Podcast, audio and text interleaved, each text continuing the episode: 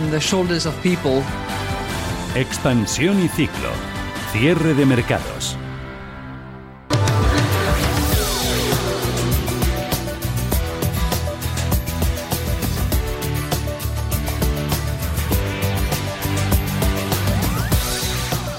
El mundo contiene el aliento a la espera de conocer los resultados de las elecciones presidenciales en Estados Unidos. Si Europa hubiera podido votar, está claro por qué candidato hubiera optado. La política exterior de Trump ha abierto un frente comercial con la Unión Europea que también se ha marcado a España debido a la imposición de aranceles. Mientras la economía de la zona euro se encamina de nuevo a la recesión, a lo que se ha llamar la doble V y en España los datos del mercado laboral retrasan la recuperación. El paro aumenta en octubre en 49.558 personas, un 1,3%, la menor subida en este mes desde 2016 y la segunda menor en 13 años. A pesar de los rebrotes y las mayores restricciones, la afiliación a la seguridad social ha aumentado en 113.000 974 cotizantes gracias al comienzo del curso escolar. El total de parados asciende 3.826.043 personas. Valentín Bote, director de Randstad Research, considera que es preocupante la caída de la contratación en octubre. Es destacable el hecho de que en ambos casos se mejora el dato del año pasado. Estaríamos como en un mes donde hay cierta recuperación respecto al año pasado. Hemos tenido un ligero descenso también en las cifras de ERTE. Aquí era muy interesante ver si se producía un repunte después del verano en algunos sectores eh, pues muy estratégicos de nuestra economía en términos de ERTE. Y luego es mm, quizá preocupante la pérdida de dinamismo que vemos en el mercado de trabajo medida a través de la contratación.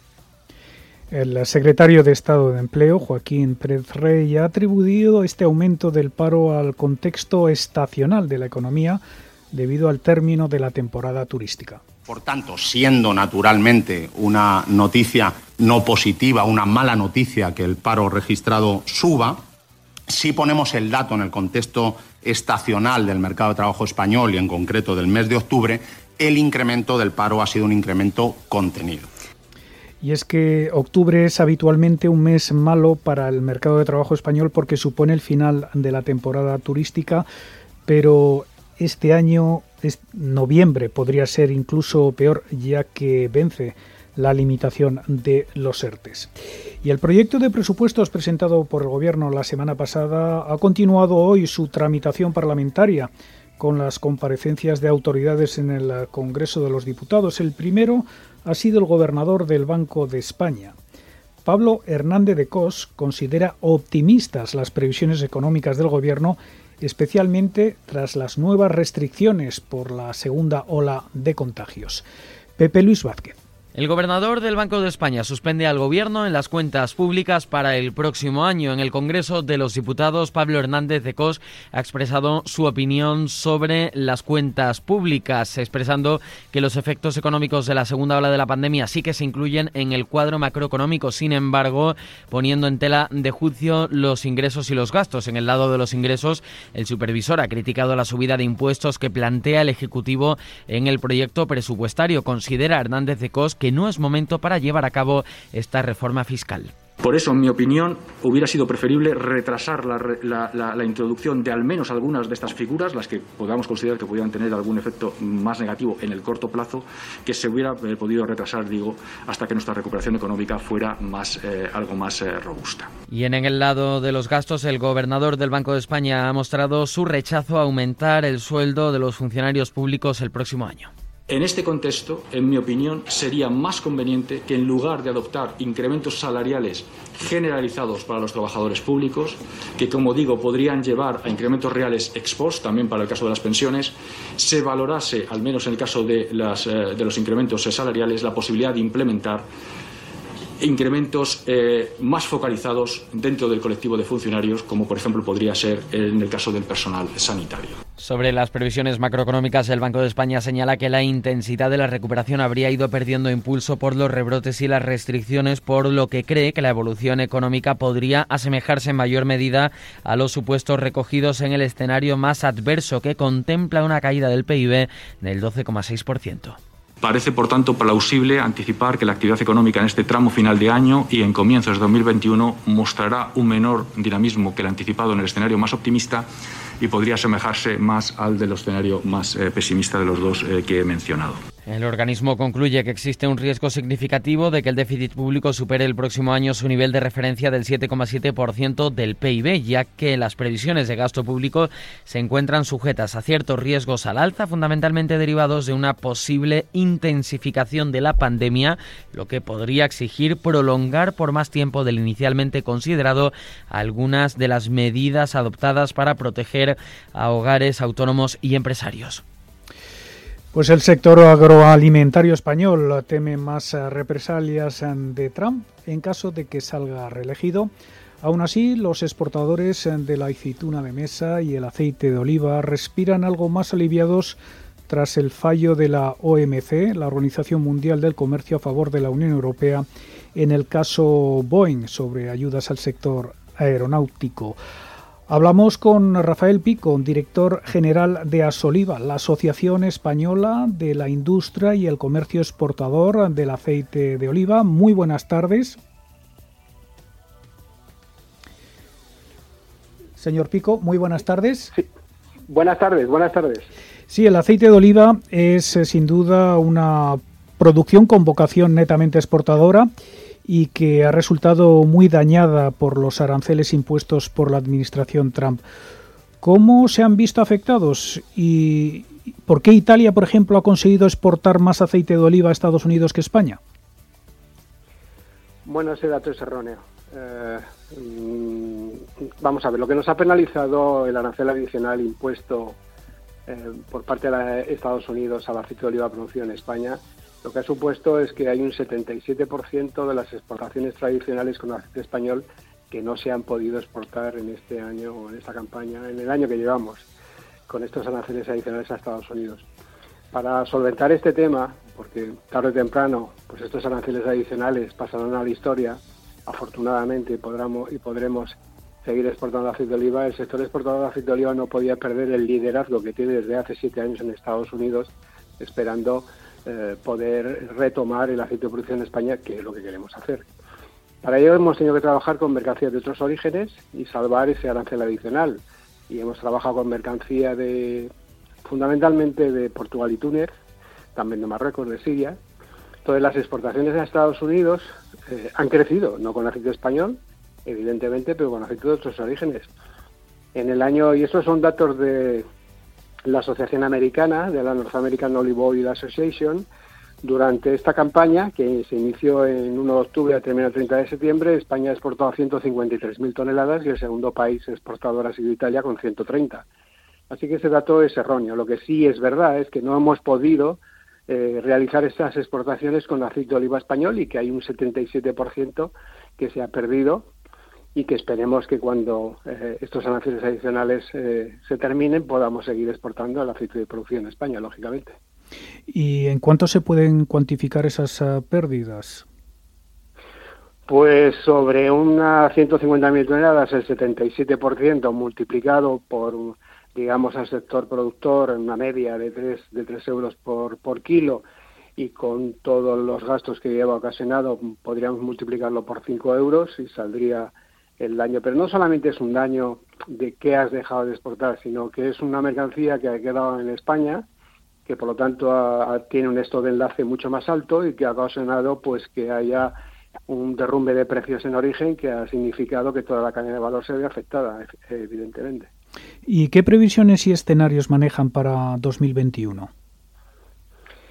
Bueno, yo creo que aquí hay un dato muy importante, y lo ha dicho usted en el preámbulo de la entrevista. Hay un fallo muy esperado por nosotros de la Organización Mundial de Comercio y ratificado por el Comité de Solución de Diferencias de la Organización Mundial de Comercio, en el cual se penaliza las ayudas eh, que ha recibido Boeing en Estados Unidos y se cuantifica en 4.000 millones de dólares. Si eso tenemos en cuenta que hace tres años la Organización Mundial de Comercio falló en contra de Estados Unidos por 4.200 millones de, dólares y que la Unión Europea todavía no ha ejercido el derecho que tiene a imponer eh, medidas de retorsión frente a la importación de productos de Estados Unidos, tenemos un panorama pues un poco más alentador de lo que teníamos. Quiero decir, eh, hasta ahora todos los aranceles adicionales que nos ha puesto eh, Estados Unidos, independientemente de que sean desproporcionados e injustos, que lo son, eh, pero eran legales, porque están basados en una norma de la Organización Mundial de Comercio. Nosotros ahora tenemos esa herramienta, pues tenemos la posibilidad de que la Unión Europea ejerza su derecho a poner aranceles adicionales a productos de Estados Unidos. Nosotros no queremos una guerra comercial. Una guerra comercial nunca interesa a nadie, y menos a los consumidores que se ven afectados por un aumento en los precios de los productos afectados. Nosotros, que somos una asociación de exportadores y que España exporta el 70% de lo que produce, somos netamente exportadores, queremos unas normas en el mercado internacional que sean justas, equilibradas y que no penalicen a hmm. ningún país. Eh, ¿Qué posibilidades? Por lo tanto, yo creo, sí, no creo que ahora... no, le iba a preguntar que qué posibilidades cree que hay para que se ponga en marcha una mesa de negociación. Bueno, pues ahora eh, la Unión Europea, yo creo que con un buen criterio, y lo comparto, eh, no ha querido intervenir ni hacer ninguna acción antes de las elecciones de Estados Unidos porque era un, un tema interno y no quería intervenir. Yo ya le digo que participo de la misma opinión que la Unión Europea, pero las elecciones se han realizado hoy, día 3. La Unión Europea, lógicamente, y como prioridad absoluta que comparto, quiere que este tema se solvente desde una mesa negociadora, donde tengan que negociar las ayudas a la aeronáutica y nos retiren los aranceles adicionales a la alimentación y a las bebidas que nos la ha impuesto Estados Unidos y que no tiene nada que ver con la aeronáutica, y, y, más específicamente en el caso concreto del aceite de oliva, solamente al aceite producido en España, no en otros países productores comunitarios como puede ser Italia, Grecia y Portugal. Yo creo que ahora se abre la posibilidad de que inmediatamente después de las elecciones en Estados Unidos, independientemente de qué administración gane, si es el señor Trump o el señor Biden, pues la Unión Europea reclame una mesa de negociación para que se solventen las diferencias. Hmm. Nosotros esperamos que Estados Unidos acceda a esa mesa de negociación y puedan resolver eh, las diferencias que tengan y nos quiten estos aranceles adicionales. Mm. Pero si Estados Unidos rechazara esa mesa de negociación, que podría ser, y mucho más si sale, pues si repite nuevamente el señor Trump, que sabemos un poco eh, cuál es la idea que él tiene del, mercado internacional y de, y de su país, pues la Unión Europea tiene un reglamento comunitario listo con medidas de retorsión que ejercería el derecho y serían legales porque está sustentada en una decisión de la Organización Mundial de Comercio. Pero ¿no cree usted eh, que detrás de este eh, de este frente transatlántico subyace la negociación de un paquete de todo el sector agroalimentario con la Unión Europea? Para mí, sin duda. Eh, Estados Unidos desde hace muchos años, o desde hace años, quiere negociar un acuerdo comercial con la Unión Europea, sobre todo el tema agroalimentario, agrícola y agroalimentario con la Unión Europea. Y la Unión Europea, pues lo ha ido rechazando, lo ha ido rechazando porque probablemente considera que de esa negociación tiene más que perder que ganar. Con este fallo que tuvo hace un año la Organización Mundial de Comercio en contra de las ayudas recibidas por Airbus, yo creo que le vino, le vino muy bien a la Administración de Estados Unidos, porque de hecho eh, el arancel adicional para la aeronáutica ha sido bastante pequeño en relación con todos los aranceles adicionales puestos a la alimentación y a las bebidas. Yo creo que el mensaje de la administración Trump, yo lo veo así, es claro, siéntese usted a negociar. Nosotros desde aquí llamamos a que siéntese a negociar y negocien ustedes los que tengan que negociar. Quítenos estos aranceles adicionales, negocien las ayudas a la aeronáutica que sean equilibradas y justas no entiendo de las ayudas ni las subvenciones, pero han sido declaradas tanto a Airbus como a Boeing ilegales, por lo tanto se interesa negociar y resolver este tema. Y a nosotros como sector, en este caso del aceite de oliva y como líder en producción, quítenos estos aranceles adicionales porque nada más y nada menos que está afectando al mayor país consumidor del mundo fuera de la Unión Europea. No olvidemos que Estados Unidos consume el 50% del consumo mundial. Por lo tanto, para nosotros es un grave daño el que se nos hace a nuestro país y consideramos que si se tiene que abrir el capítulo de las negociaciones y las subvenciones que dan a la agricultura, tanto a la Unión Europea y Estados Unidos, oye, pues siéntese a negociar. Creo que las cosas se resuelven en este mundo y en esta vida con negociaciones y con negociaciones de países democráticos como son Estados Unidos y la Unión Europea. Así que tienen ahí una mesa negociadora, yo creo que lista para que se puedan resolver estas diferencias, basadas en dos fallos y por lo tanto cualquier medida que se haga por parte de de Estados Unidos y Unión Europea legales, pero yo creo que ha llegado el momento de negociar y liberarnos de esta arancel adicional que nos saca totalmente.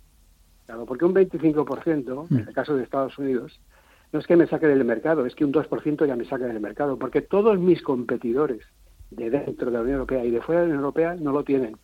Por, tengo yo, por lo tanto, yo tengo un sobrecoste que, sobre todo en el mercado de Estados Unidos, que todavía alguna marca muy distinguida, pues todavía podría soportar, pero en el gran mercado, en la gran superficie, en Walmart, en Costco, eso es imposible. Un 2%, ya te saca del hmm. mercado, con, por lo tanto un 25% más. Bueno, eh, esperemos que el ojo por ojo que hemos visto en la guerra comercial entre Estados Unidos y China no se repita en Europa. Rafael Pico, director general de Asoliva, muchísimas gracias por su tiempo. Ah, nada, ustedes por llamar. Muchas gracias. Radio Intereconomía Ponte en acción frente al coronavirus. Repasamos la actualidad de la COVID-19 con Mireya Calderón.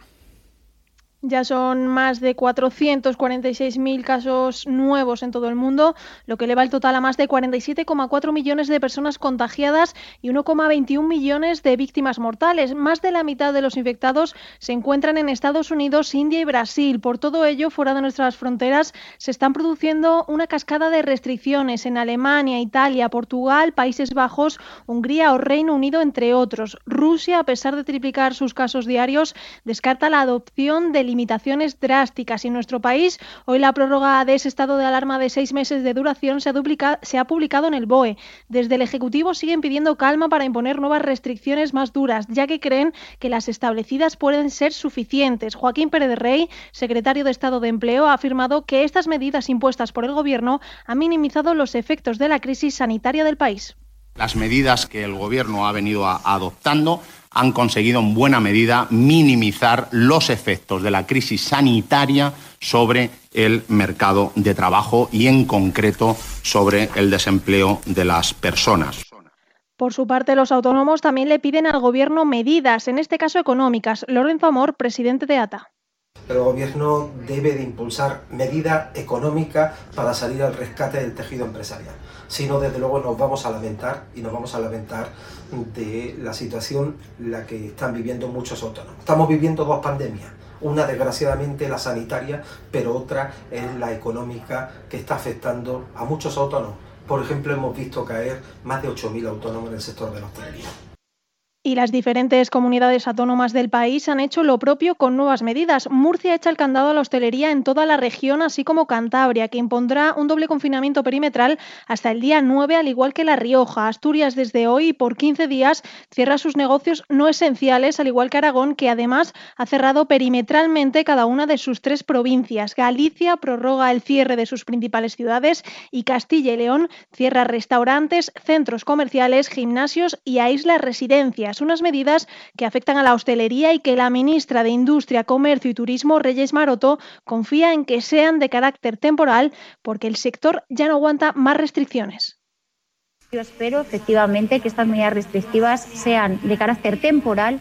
Es muy importante, el sector en este momento ya no aguanta más restricciones, está en una situación muy crítica, de ahí la importancia de que desde las administraciones les acompañemos reduciendo costes fijos, porque claramente están teniendo eh, una reducción de ingresos muy importante.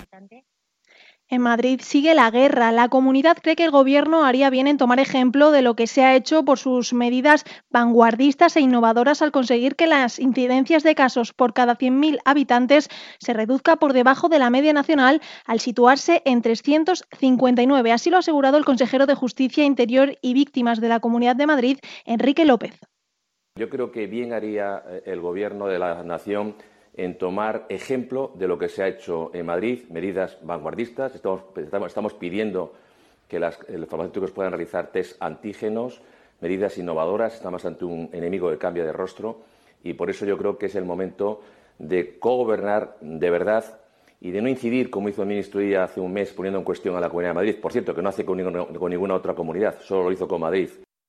Mientras, el Hospital Gregorio Marañón ha informado que deriva pacientes COVID a la privada por la carencia de personal sanitario. Y es que un tercio de las camas UCI, el 29,1% de los centros sanitarios españoles, está ya ocupado por pacientes con COVID, según los datos que ha ofrecido el Ministerio de Sanidad ayer martes. Y acabamos con datos. Ya son más de 18.669 nuevos casos de COVID-19 en nuestro país, un total de infectados desde eh, desde que empezó la pandemia de 1.259.366 y en cuanto a los fallecidos, la cifra es superior a los 36.495. España, con más de 1,2 millones de enfermos de coronavirus, ocupa el sexto lugar en el recuento mundial, detrás de Francia en el quinto puesto, pero el primero de Europa con más contagiados.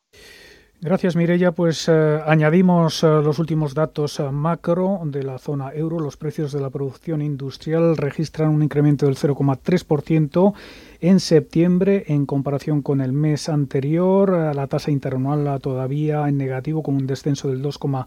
4%.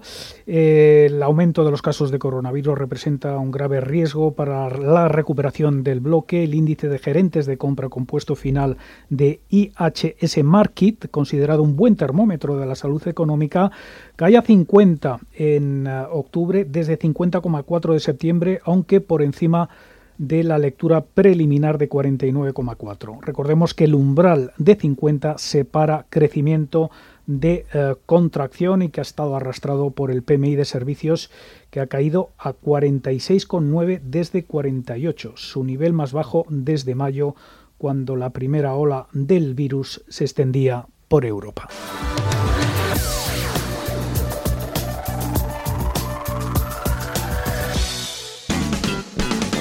En Radio Intereconomía, los mejores expertos la más completa información financiera, los datos de la jornada. El espacio de bolsa al momento. Cierre de mercados. El paraíso financiero.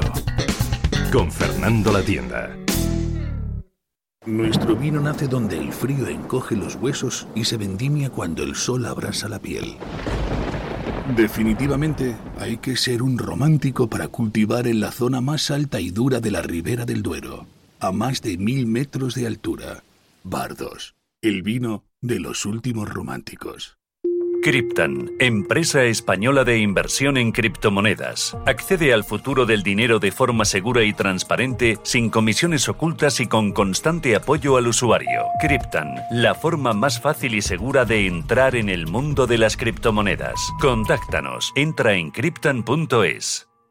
Gestora más premiada de 2019 por Expansión All Funds. Plan de pensiones más rentable en la categoría de renta fija según V2 y continuos reconocimientos a la calidad de nuestra gestión. Si esto no es suficiente para traer tu plan de pensiones a Renta 4 Banco, también te ofrecemos hasta un 3% de bonificación sobre tus aportaciones. Entra en r4.com e infórmate de nuestros planes de pensiones, para quienes miran el número, pero también los resultados. Renta 4 Banco, tu banco especialista en inversión. Consulta las bases legales de la promoción en r4.com. Mi tierra sabe a vendimia, a jamón curado, a leche fresca, a verdura tierna, a trigo dorado, a pan reciente, a rico asado. Mi tierra tiene mil sabores auténticos porque mi tierra es tierra de sabor. Disfruta de la marca de calidad de los productos de Castilla y León. Junta de Castilla y León. Zona Value Club te trae el evento anual del Value Investing, un evento totalmente online que ha reunido a nueve inversores americanos y algunos otros internacionales para que puedas escucharlos por primera vez en castellano. Entra en zonavalue.club, apúntate al evento online del año y descubre lo que piensan los gestores americanos sobre los mercados en 2021. Zonavalue.club. ¿A qué estás esperando?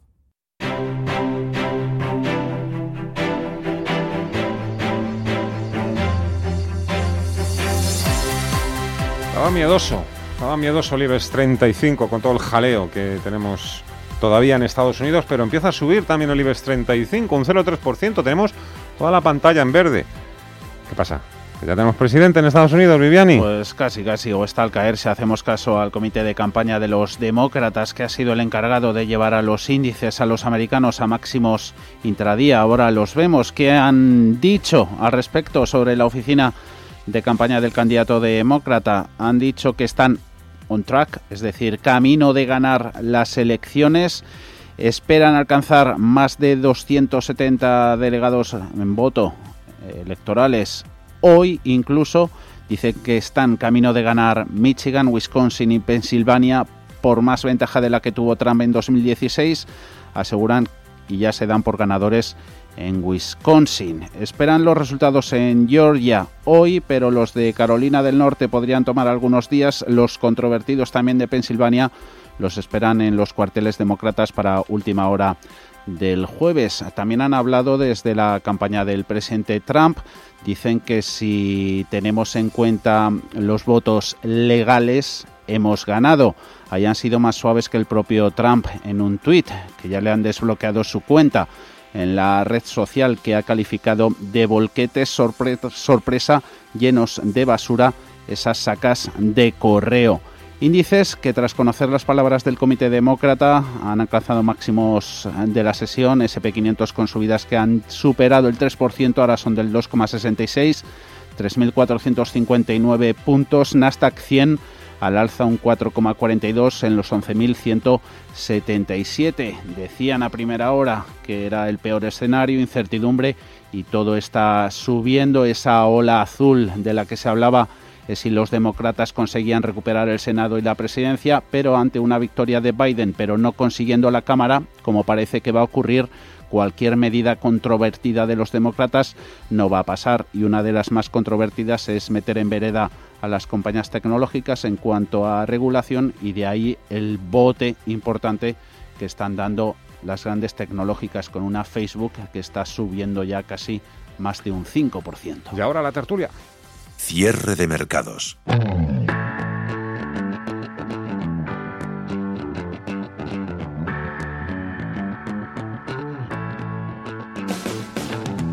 En Intereconomía, la tertulia de cierre de mercados.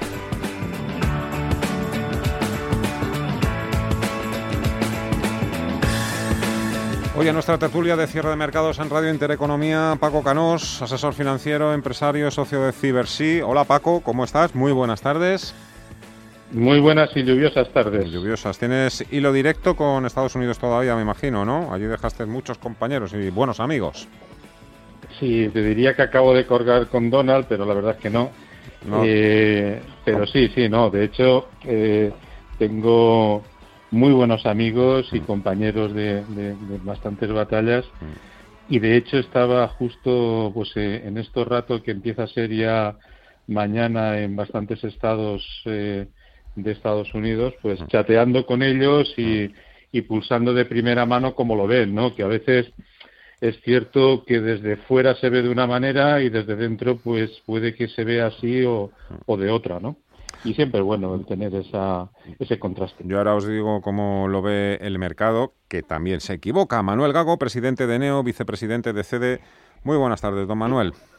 Eh, buenas tardes, buenas tardes. ¿Cómo vamos? Pues, hombre, evidentemente eh, esperando el final del resultado, eh, y, que como era consecuencia de todos los rumores y las estadísticas que o las encuestas mejor que las estadísticas las encuestas estaban dándole una pérdida absoluta al señor Trump, ha demostrado que, que la gorra que la gorra, que la gorra, que la gorra roja que lleva mm. ha podido más que la bufanda que estaba en la que estaba envuelto el Biden.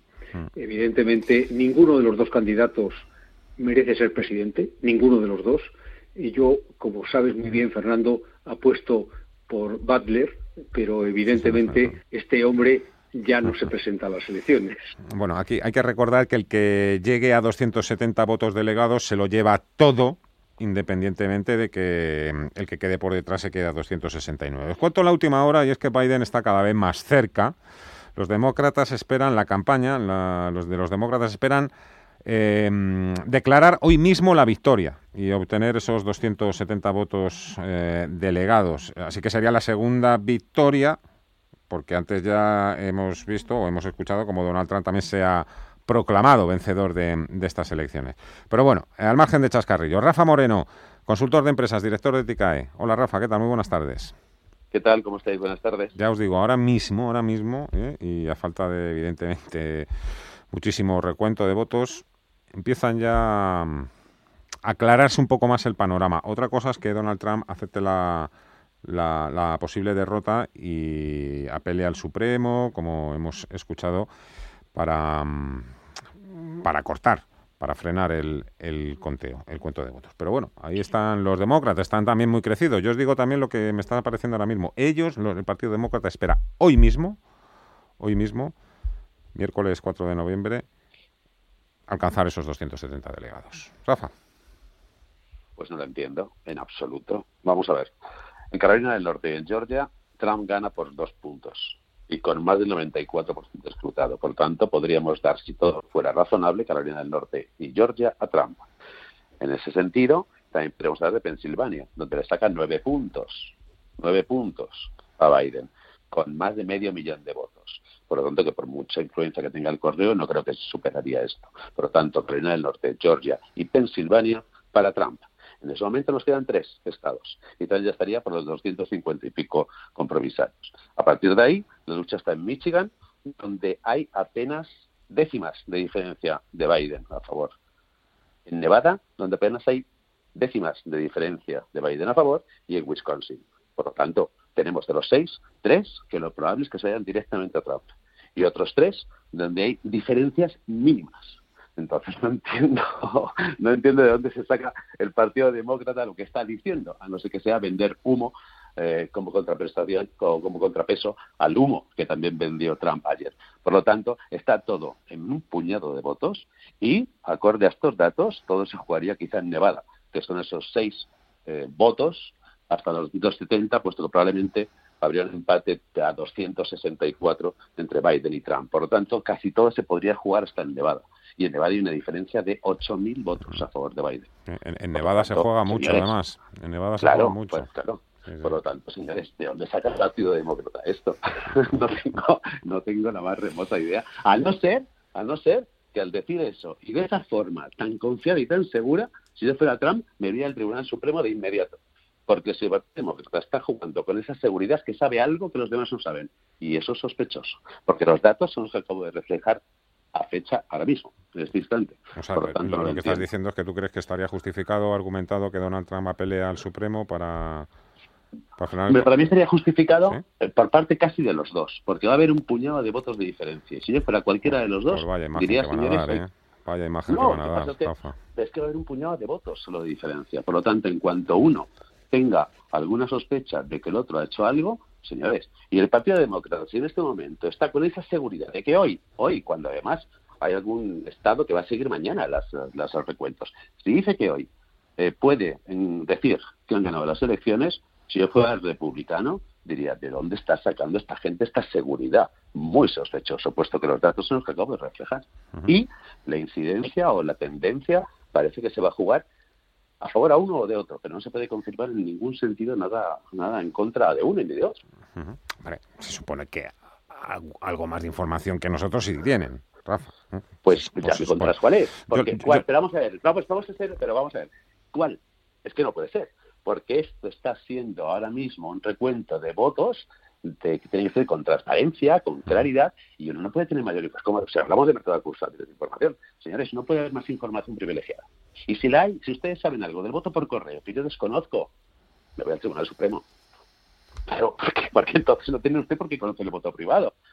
No, no me cuadra, no me cuadra, no, no, me cuadran las afirmaciones del Partido Demócrata con los, con los con los hechos reales de la votación como está en este instante pues tengo Fox en, y la CNN dentro de, mirando ¿Tienes la Fox o la CNN? Y las dos, las dos para que haya para que haya contrapeso, las dos. Y por lo tanto, y por lo tanto es que los datos son exactamente como lo estoy diciendo. Entonces, Carolina del Norte, Georgia y Pensilvania van para Trump y en los otros tres décimas, décimas, 1,49,4, 49,1. Pero es ahí, es ahí en Michigan, Wisconsin y Pensilvania donde creen que los demócratas es donde van a superar. Ah, no sé, ellos, ellos tendrán sus... si ganan, exacto, si ganan en los tres, gana Biden. Eso está clarísimo, por supuesto que sí. Manuel, que son cuestiones de décimas. Manuel, Paco, Manuel. Bueno, sí, sí, simplemente yo coincido con lo que está comentando Rafael y además eso parecía que era formaba parte de, de lo que se estaba que se preveía que iba a ocurrir.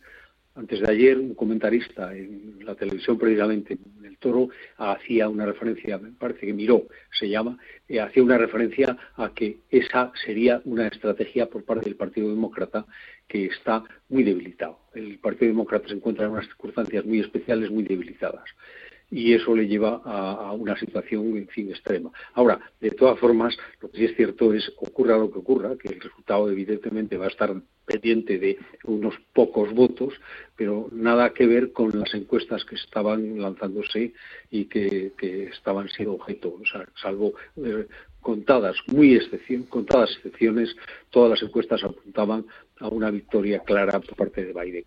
Sin embargo, yo creo que aquí ha vencido una posición de querer ganar, que es la actitud que ha tomado eh, Trump. Trump ha querido ganar, lo ha puesto de manifiesto, ha luchado como un titán para ganar, independiente de su personalidad, que eso es otra cosa, pero luego es que, claro, es que le ha acompañado una realidad, que es la economía, que ha funcionado muy bien. Es que si apuntamos a lo que ocurría, yo recuerdo el discurso que hizo del Estado de la Nación a principio de año, que fue el mismo que presentó en, en, el, World Economic Forum y, que fue era, es que no, había por dónde meterle mano negativa. O sea aquello todo fue era un canto a, una cantidad de cosas realizadas. Es decir que él eh, eh, habla de una forma distorsionada pero sin embargo pone en práctica eh, permite que se pongan en práctica, no que es que lo ponga, no, no, se permite, se ha creado un ambiente en la economía que ha permitido, pues efectivamente, que el, el empleo estaba en su cuota más alta, no hay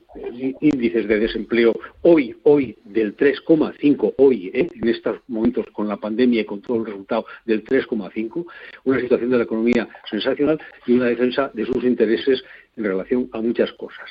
Y luego, un papel que ha jugado aquí importante para mí, me parece que es la tecnología, el juego de la tecnología. O sea, no nos olvidemos que aquí la tecnología juega un papel importantísimo. Es decir, ¿y quién apoya más a la tecnología? Y, alguien puede entender que, que, puede apoyarla más Biden en absoluto. Ha sido Trump quien ha apostado por las tecnológicas y que la apuesta ha sido tan firme que la ha defendido frente a Europa o frente al mundo. Y esa posición, eso, en fin, tendrá una contraposición algorítmica, ¿eh? algorítmica, y que ha sido en fin, eso, por eso muchas de las encuestas no han tenido en cuenta lo que significa el poder de las redes, lo que representan es ese movimiento que, en fin, en estos momentos es real, pero que hasta hace cuatro días se desconocía por completo. Oye, eh, ahora habla de paso a Paco, eh, pero me sorprende que hayas esperado tanto tiempo para hacer campaña por Donald Trump. Yo la llevo haciendo desde hace cuatro años. no, no, perdón, perdón. Yo la llevo haciendo, no por Trump, no por Trump, porque a pesar del individuo, a pesar de la personalidad, a pesar de que es un tipo con el que yo creo que pocos irían a comer y pasar un buen rato, porque es así, pero a favor del republicanismo. Pero a favor del republicanismo. Quiero decir, si en vez de Trump hubiera sido cualquier otro tipo serio republicano, habría barrido incluso con pandemia. ¿Hubiera barrido Trump? Si no llegase por la pandemia, imaginemos, un tío serio, imaginemos un tío serio. Mira, estoy leyendo por aquí un flash. Eh, Rafa, Biden toma la delantera en Wisconsin y Michigan. Es un flash. La ¿eh? tiene, sí, la tiene. Desconozco. sí, bueno, yo quiero decir que voy oficializando un poco también todos los, datos de estos flashes que os he dado yo. Sí, sí, sí. Paco. Sí, no, a ver, eh, yo en su día hasta, hasta escribí un artículo sobre, sobre Donald Trump y cuando todo el mundo se llevaba las manos a la cabeza, eh, destacar, estoy hablando de hace prácticamente cuatro años, eh, sobre destacando o llamando la atención sobre que no se fijasen tanto en el personaje histriónico y, y, televisivo que, que, representa que, y que es como un papel, y más en la sustancia del mensaje o del programa que, que, lo resumía como America First, pero que también lo ponía como un contrato con América, ¿no? Y, y, si uno se dejaba de, la fanfarria y se centraba en los eh, puntos de su programa, los de verdad, no los de construir un muro, los de, eh, bueno, pues todas estas cosas que, que, nos tiene acostumbrados, pues eh, nos podemos dar cuenta que es el primer presidente que no ha iniciado una guerra, es el, un presidente que ha hecho crecer el país a unos niveles extraordinarios, es el primer, el primer presidente que ha pegado un puñetazo encima de la mesa y yo le tendría que agradecer como europeo que nos haga ver a los europeos que nosotros tenemos la responsabilidad de mantener nuestra casa y no tiene que venir alguien de fuera a mantenérnosla. Y eso significa temas como la OTAN, significa temas como eh, eh, los comercios internacionales, eh, la geoestrategia. Es decir, que a veces la política y la geoestrategia y la economía Mm, no solamente va de ser buenista, no solamente va de, tener un estado de bienestar, sino de mantenerlo, defenderlo y tenerse a veces que arremangar los, los brazos o de, o de mancharse las manos en determinadas cosas que hasta, hasta ya pues básicamente se lo dejábamos al primo de Zumosol y que él nos sacara la parte, digamos, eh, no tan bonita de vender, ¿no?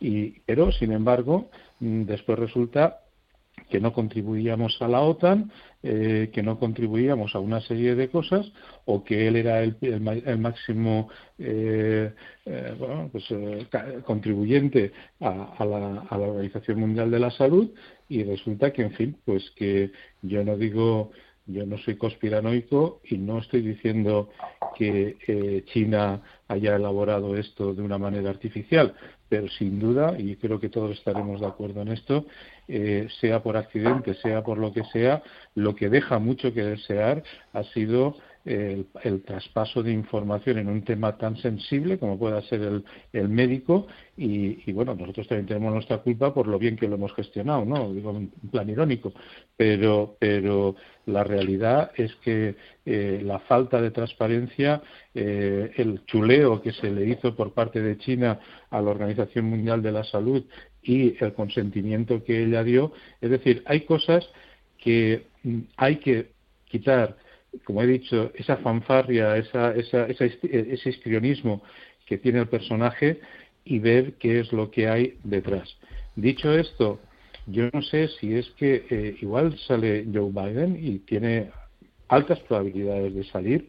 Eh, yo creo que, como bien se ha dicho, la clave va a ser tanto por, por, por momento temporal como por, por eh, los números que estamos viendo y el proceso va a ser Nevada y vamos a ver qué es lo que, lo que sucede en Nevada.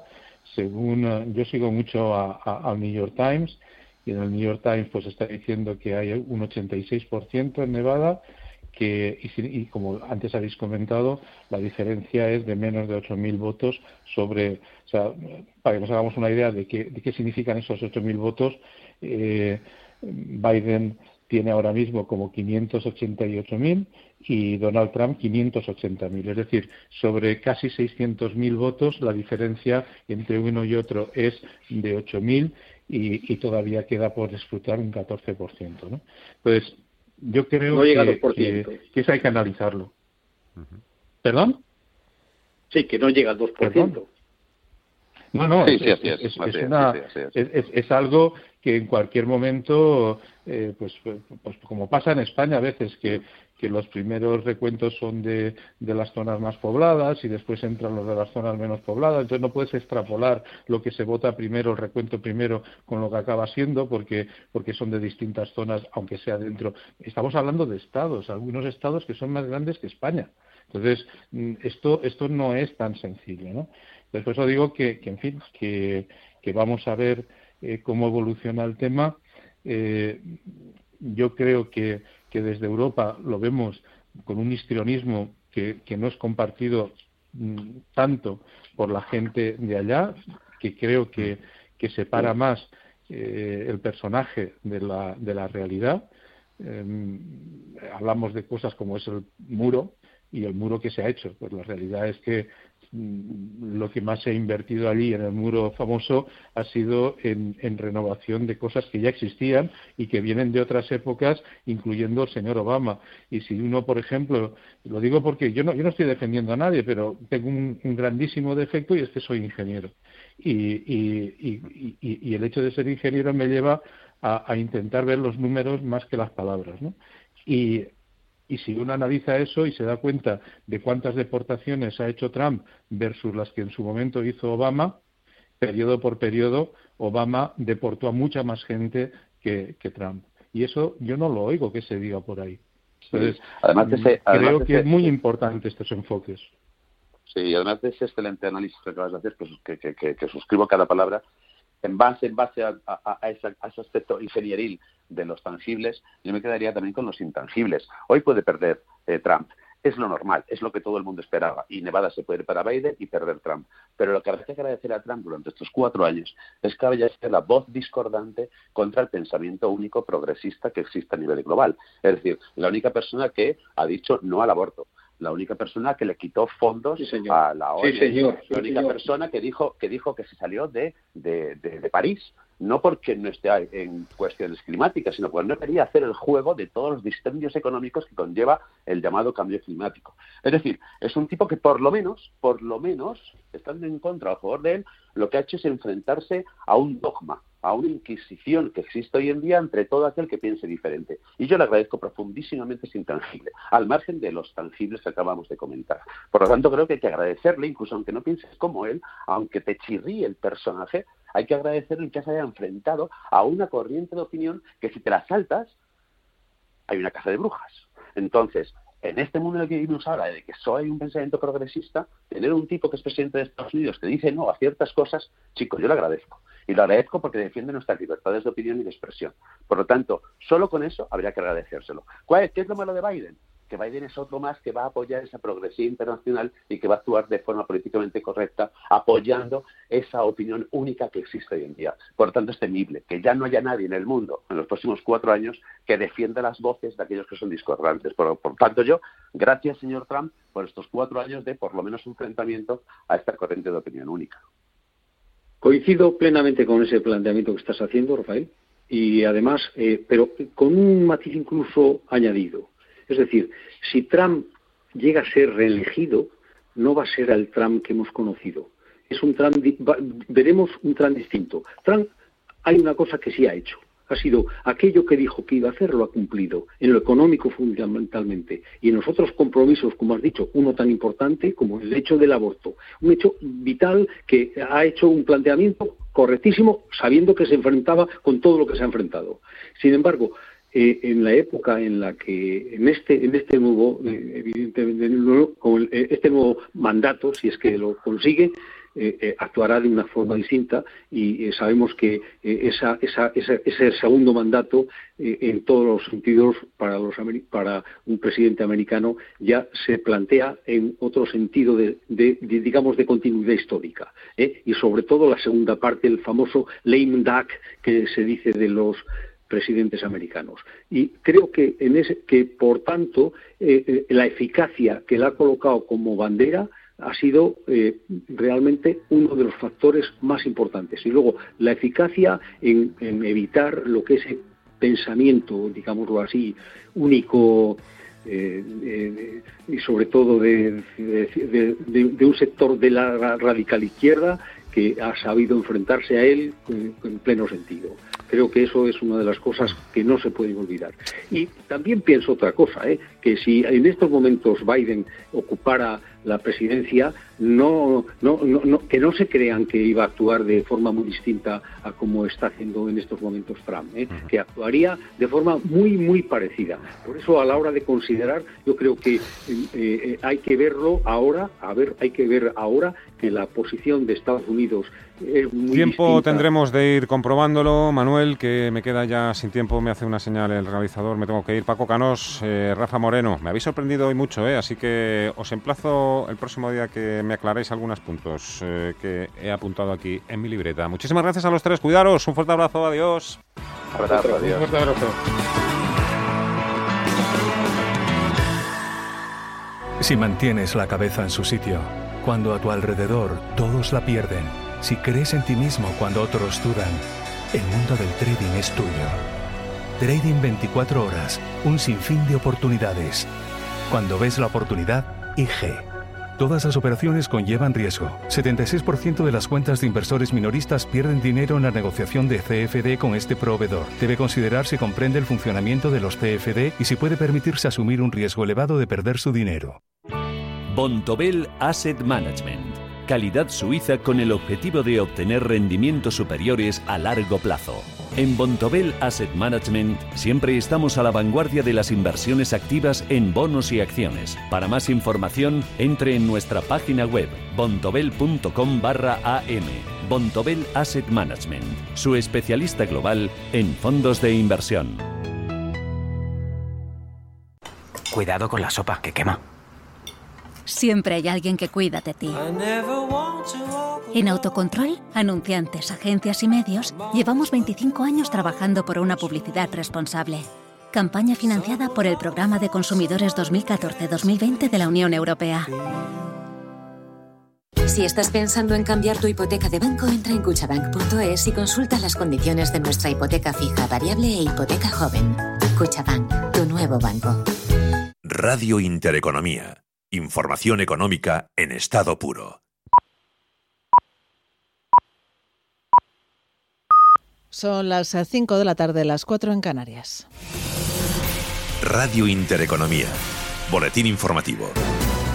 Buenas tardes. La campaña del candidato demócrata a las elecciones presidenciales en Estados Unidos asegura que podrán proclamar la victoria de Joe Biden esta misma tarde. La jefa de campaña del candidato demócrata espera la victoria de Biden en Michigan, Pensilvania y Nevada asegura que ya han ganado en Wisconsin. Prevé además que los resultados oficiales de Michigan y Georgia llegarán esta misma tarde. Miguel Temprano es CEO de Orfeo Capital. Puede que tengamos una sorpresa en muy, muy corto plazo de tiempo que se llama Georgia. En Georgia ahora mismo Trump gana por dos puntos, eh, pero por unos 104.000 votos, pero la proyección que hace sobre los distritos electorales fuera de, de, conteo y porque ha habido un problema con una tubería de agua en un sitio donde estaban contando 50.000 votos, dice The New York Times que hay un 64%